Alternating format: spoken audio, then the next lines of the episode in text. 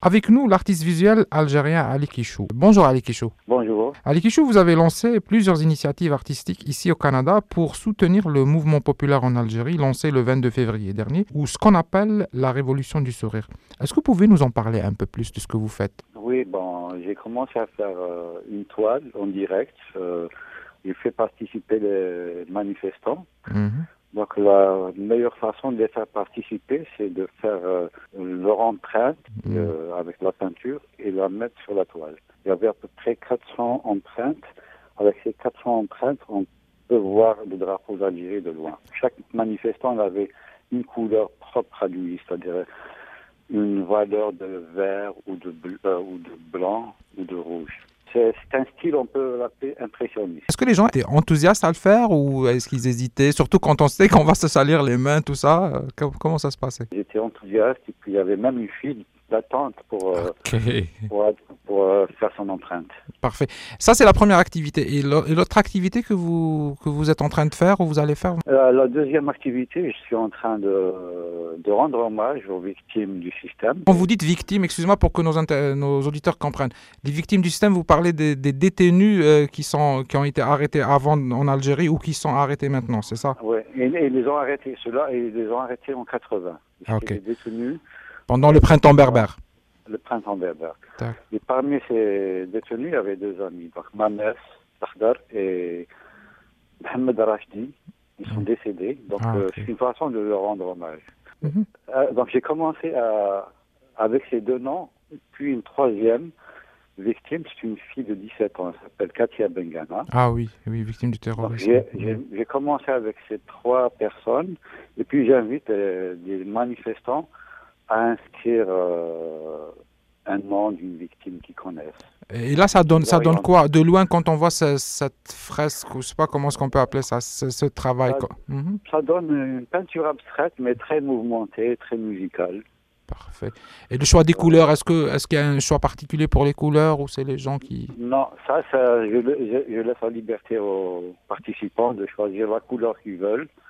Et puis je, le- je les oriente un peu pour la composition, c'est tout. Il y a aussi les détenus euh, actuels.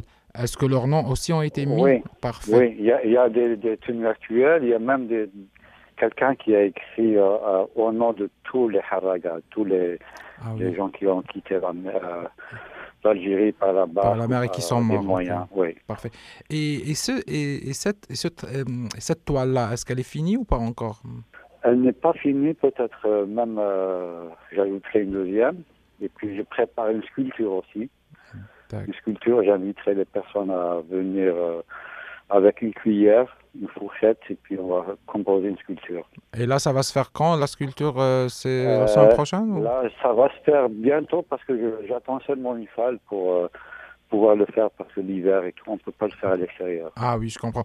Euh, là, là c'est- c'est- c'est- ces œuvres-là, quand elles seront finies, finalisées, comment est-ce que vous allez les exploiter? Est-ce que, est que vous allez les euh, remettre dans un musée? Est-ce que, Comment vous voyez leur avenir, euh, le futur Leur de ces œuvres? déjà, je, je, je, je cherche une galerie Hmm. pour les exposer et puis je les compléterai euh, durant le vernissage. Par exemple, Ok. les- certains qui n'ont pas eu la chance de faire leur empreinte sur le drapeau, donc ils vont le faire euh, le jour du vernissage.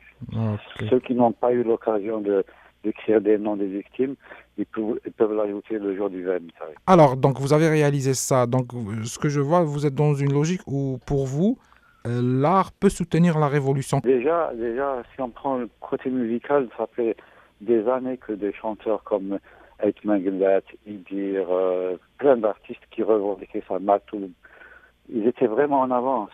Et en art visuel, euh, il y en a aussi qui, qui revendiquaient ça, ça fait longtemps. Et moi, j'ai commencé à le faire déjà les années 80, Ok. revendiquer certaines choses. Ok, pouvez-vous... La revendication, c'était quoi? C'était plus de démocratie? Ouais. identitaire, Euh, c'est quoi? Plus, euh, plus de démocratie, de côté identitaire, bien sûr. J'ai commencé à le faire des- à, partir des années 80. Et est-ce que vous pensez que la revendication identitaire maintenant, est-ce qu'elle commence à aboutir à quelque chose en Algérie ou... Ah oui, oui, oui, bien sûr, il y a beaucoup de chemin. On a vraiment, on a acquis beaucoup de choses.